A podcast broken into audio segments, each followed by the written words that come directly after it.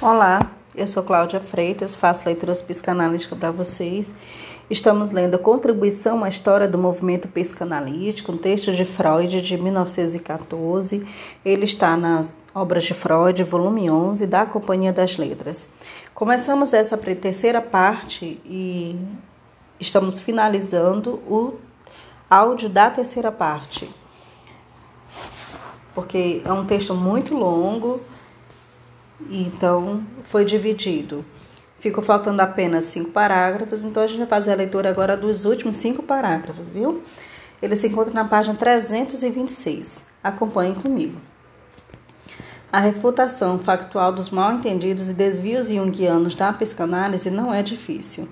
Toda análise executada corretamente, toda análise de uma criança em especial, reforça as convicções em que repousa a teoria da psicanálise e desmente as reinterpretações dos sistemas de Adler e Jung.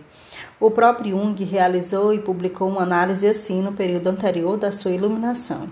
Resta ver se fará uma nova interpretação dela com auxílio de outra orientação unilateral dos fatos, conforme a expressão usada por Adler. A opinião de que a representação sexual de pensamentos elevados no sonho e na neurose não passa de um modo arcaico de expressão é incompatível, naturalmente, com o fato de que esses complexos sexuais se revelam portadores da neurose das quantidades de libido que foram retirados da vida real. Tratando-se apenas de um jargão sexual, a economia da libido não seria alterada. O próprio Jung o admite em sua exposição da teoria psicanalítica em 1913 e define que a tarefa terapêutica deve ser retirar o investimento libidinal desses complexos. Isso jamais se consegue afastando o paciente deles, impelindo-os para a sublimação e se ocupando-se intensamente deles e tornando-os perfeitamente conscientes. A primeira porção da realidade que o doente deve levar em conta é justamente sua doença. O esforço de subtraí-lo a essa tarefa aponta para a incapacidade do médico em ajudá-lo a superar as resistências ou para seu temor quando os resultados desse trabalho. Para concluir, direi que Jung, com sua modificação da psicanálise, fornece um contrapartida da famosa faca de Lindbergh. Ele mudou o cabo e pôs uma nova lâmina.